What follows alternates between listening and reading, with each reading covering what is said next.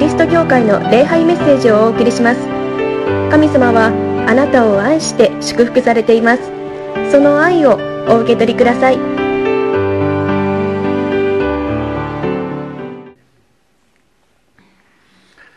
クリスマスの迎えるこのアドベント対抗節の第3の手術です。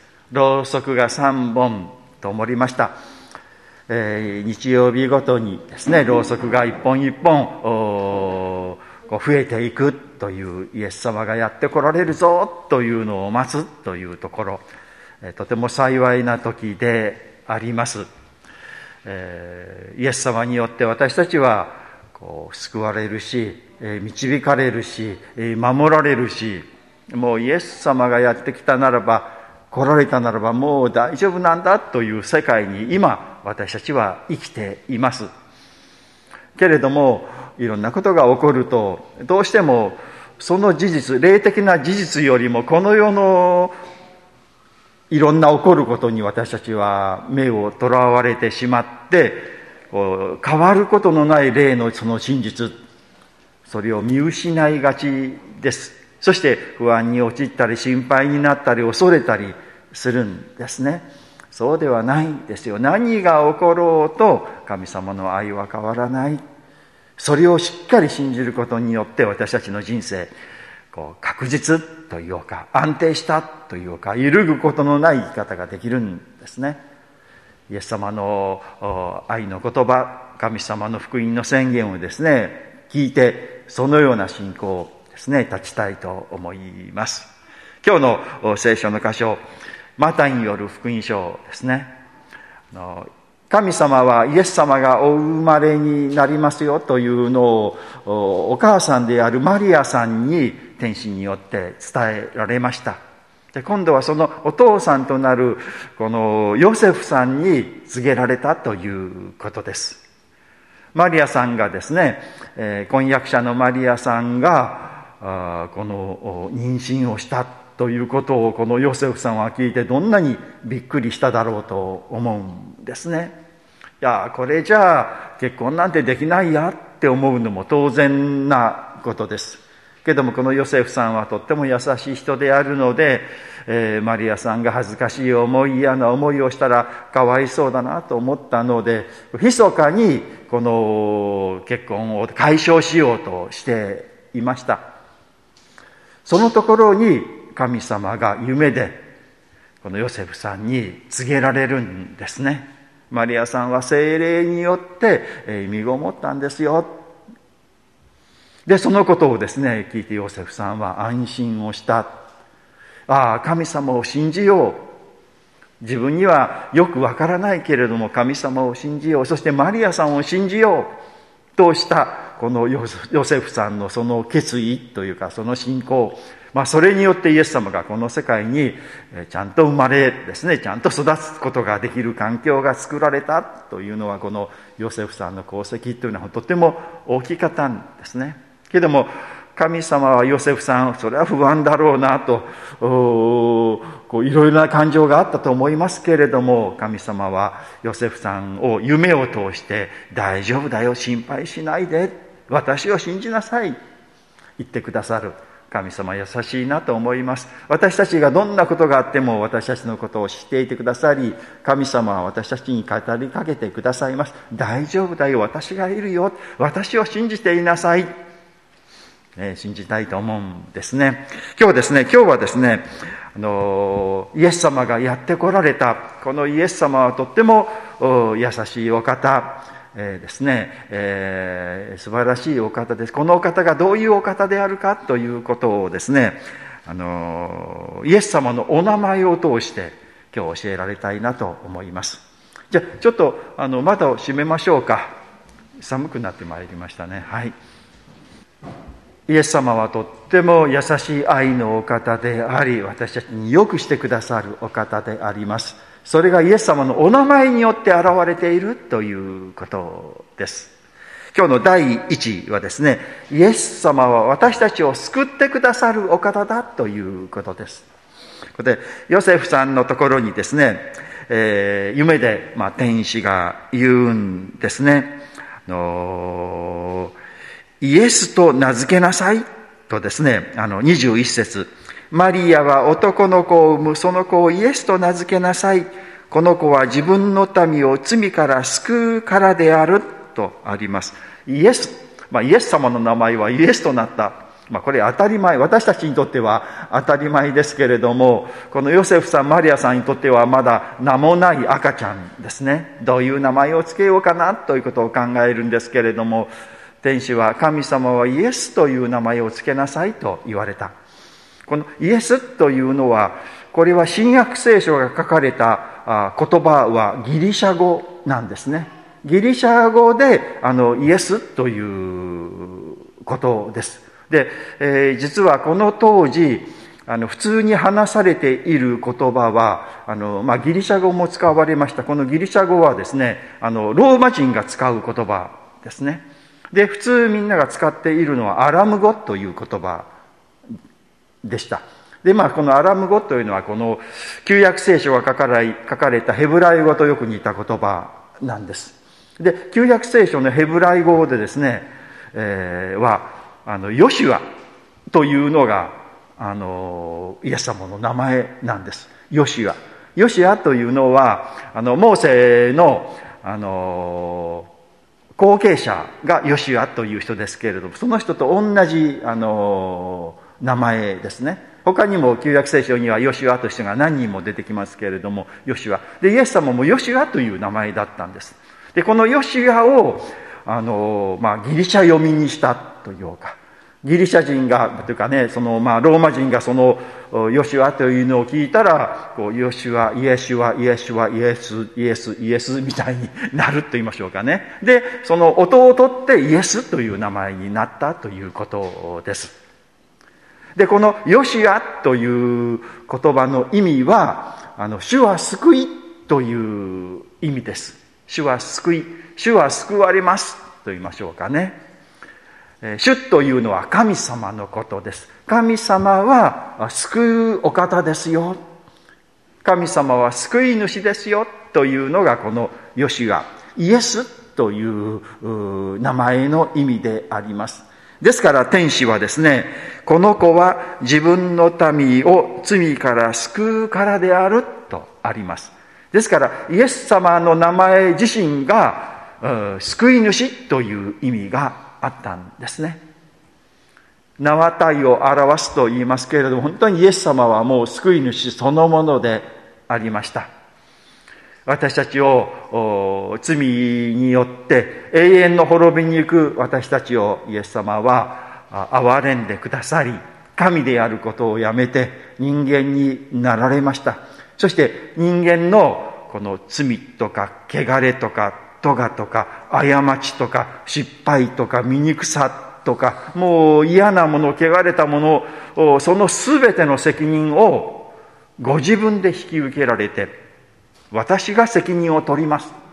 と言ってそして責任を取って十字架にかかって死んでくださったということです。優しいですよね。ありえないほど優しいお方がイエス様だ。あなた方を救います。そのために私は死んでもいいです。と言って実際に死なれた方がイエス・キリストだということです。そして私たちは何にもしていないのにもう心なんてちっとも変わっていないのに、イエス様が十字架にかかって死に復活をしていたくだくださったその事実に免じてあなたの罪を許します。あなたを全く清い人間として認めます。あなたを受け入れます。あなたを神の家族としますと神様が言ってくださるんです。救われたんですね。いやいや、そんなことを、私はそんなことを受ける価値がありませんよ、と。そんな、あに愛され、救われるというような資格はありませんよ、って言うんですけれども、でも自分でどうしようもないのですよ。だからもうすいません。もうあなたのこの行為に甘んじてですね、受け入れます。もう信じますよ、と。私救われたと信じていいんですか？こんなものでも。で、神様がいいですよって信じなさい。あなたは救われていますよ。イエス・キリストによって。そうですか。本当ですね。本当に信じていいんですね。いいですよ。わかりました。信じます。私は救われています。何もしていないんだけれども、イエス様によって、救い主であるイエス様のその十字架と復活によって、私は救われています。と、誰も信じていいし、全員信じるべきです。そして安心するべきであります。そのためにイエス様はこの世に来られ、イエスという名をですね、身にこの帯びて生き、そして十字架にかかり復活されたのであります。イエス様って、本当に優しいお方、名の通り私たちを救ってくださるお方です。第2位ですね、イエス様は約束されたメシアですということですね。18節にイエス・キリストの誕生の次第は次のようであったとここにあります。イエス・キリスト、まあ私たちイエス・キリストと言いますね。で、知らない方は、まあイエスというのが名前であって、まあ、外国人は大体次に後に来る方がこの名字と言いましょうかねファミリーネームだからキリストというのがまあ名字だろうとか考えるんですけれどもそうではないんですねこの当時このファミリーネームというかあのいうももそもそもなかったんですね名前しかなかったんですねのイエスという人はキリストなんだよということですで、このキリストというのはギリシャ語です。で、このギリシャ語の元になったこの旧約聖書の言葉ヘブライ語でそれはメシアって言うんですよね。メシア。ですからイエス・キリストというのはイエス・メシアと言い換えることができます。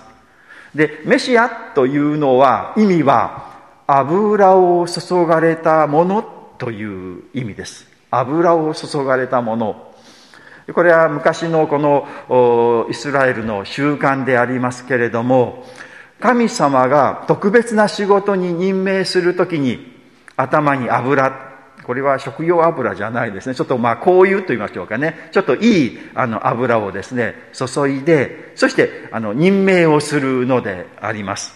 まあ、この、いろんな人にあなたはこの仕事に任命しますというのは任命式をしますよね。その任命式の時に、こう、油を注いで、えー、この人を特別な仕事に任命しますというんですね。ですからその時に任命された人というのは油を注がれた人というのでメシアというんです。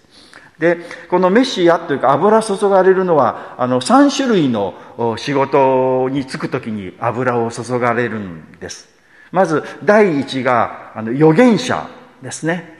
神様の言葉を聞いて、それを人々に語るという尊い働きをするときに、油を吸われて、あなたは今から預言者の仕事をするんですよ。任命されます。その人は油注がれたものであり、メシアとなるんですね。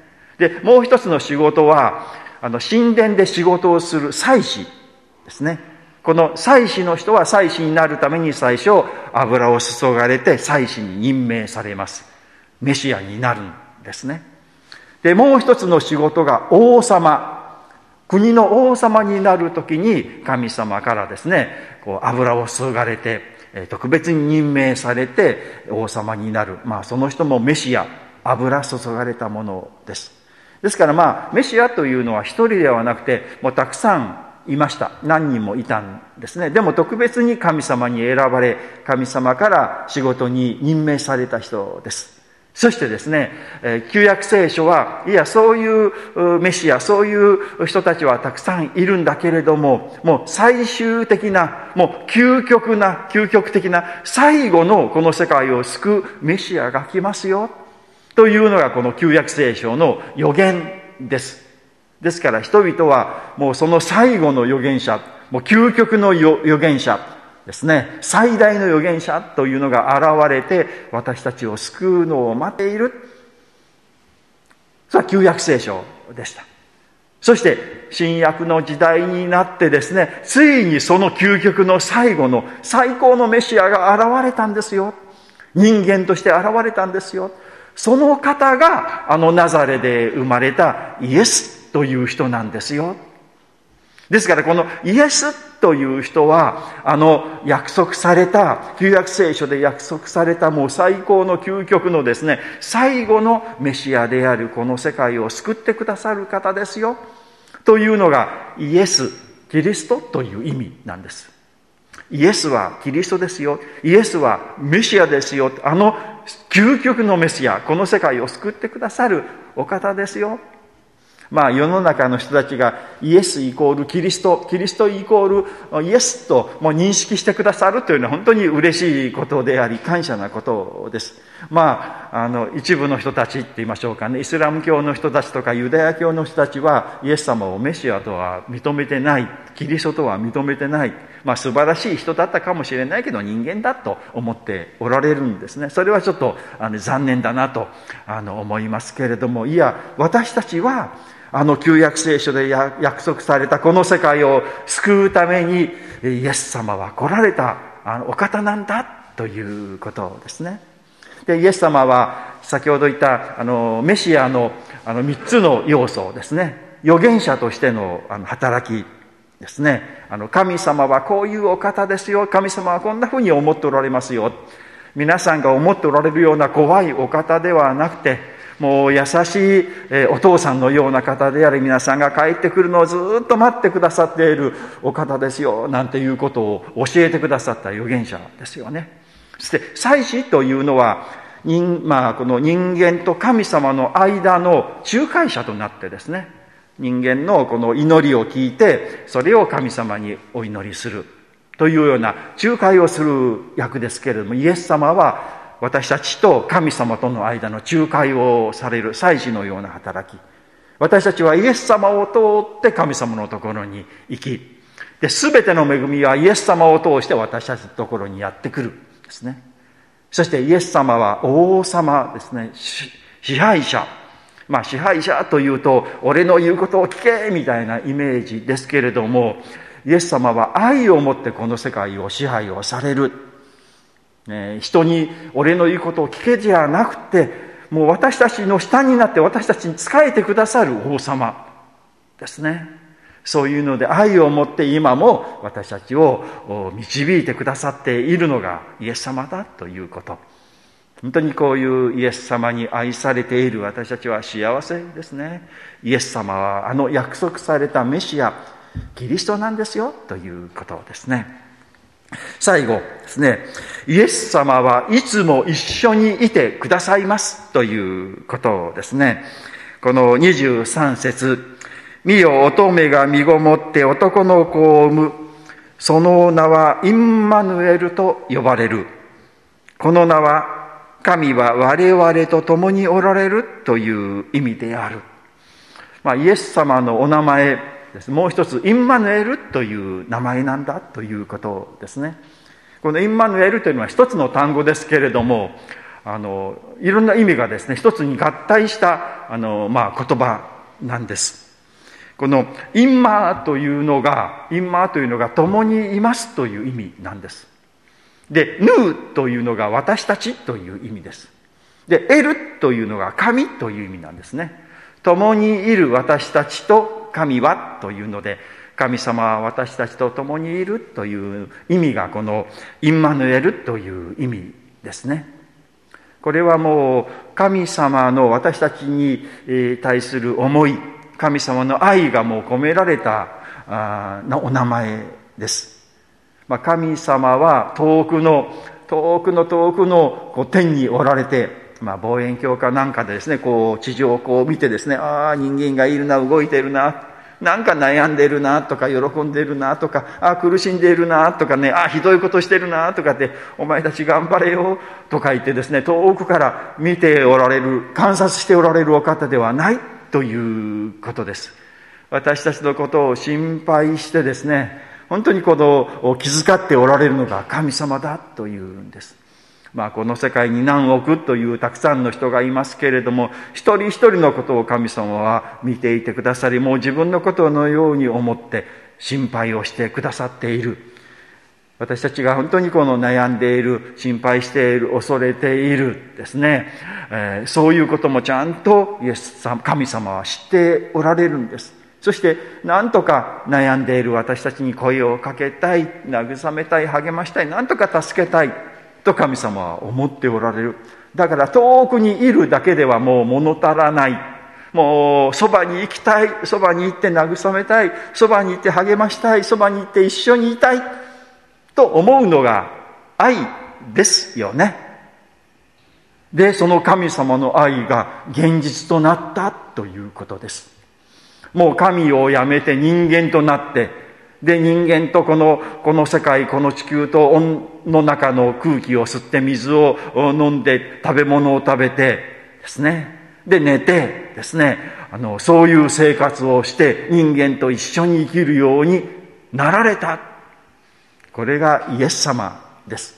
クリスマスのあの貝羽桶の中で寝ている赤ちゃんというのはもう一緒にいたいと思われた神様がもう見える形で触れる形でですね。もう匂いが匂いを嗅ぐ形でですね。もう現実のものとしてえー、この世界に来られた。あなた方と一緒にいたいんですよ。どんなことがあってもあなたを見捨てないであなたと共にいますよ。というのがイエス様でありインマヌエルの神様であります。どうでしょうかね皆さん。自分は神様が一緒にいて嬉しいなと思う人間だと思いますか？まあいろんな人がいますよね。中にはこの方といるとなんかちょっと息苦しいというかね。なんかこう不自由になってですね。この方とあんまり一緒にいたくないなと思う人があるかもしれません。反対にああこの方はとってもいい人でありこの人の話を聞いていると面白いし楽しいし一緒にいたいななんていう人もいますよね。神様は私をどう思われるだろうかなと。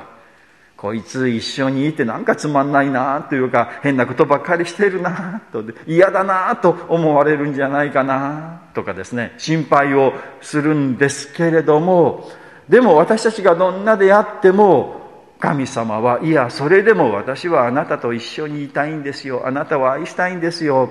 あなたのそばにいたいんですよ。と言ってくださっているんです。えこんな私と一緒にいてくださるんですか？えこんなに汚いこんなに汚れたこんなにできない私ですけれどもいいですか？いいですよと言ってくださるんですよ。いやありがとうございます。ぜひ来てください。皆さんのそばにインマヌエルの神様はおられます。イエス様はおられるんです。どこにおられますか皆さん。ちょっと意識してみてくださいよ。ちょっと考えて。右かな左かなって前かな後ろかなって。このリアルにですね感じるっていうことはとても大切です。で昔の人はこのことをですね臨在信仰とか表現したんですね。臨在というのはここにいる神様がここにおられると信じてですねこう生きる。なんかいつもそばに行ってなんか悪いことしないかな悪いことしたら罰与えてやろうとかって思われたらちょっと怖いんですけれどもそうではなくて私たちが本当に心配している悩んでいるまた人から何か言われて落ち込んでいる人のためにやったんだけれども理解されないで悪口言われて残念だななんていう時もそばにいて「いや残念だよね」って「分かるよ」って一緒に悩んでいてくださり苦しんでくださっているのがイエス様だということです。そういうイエス様がいつもいてくださる。まあそれをリアルに感じるというのはとても幸いなことであります。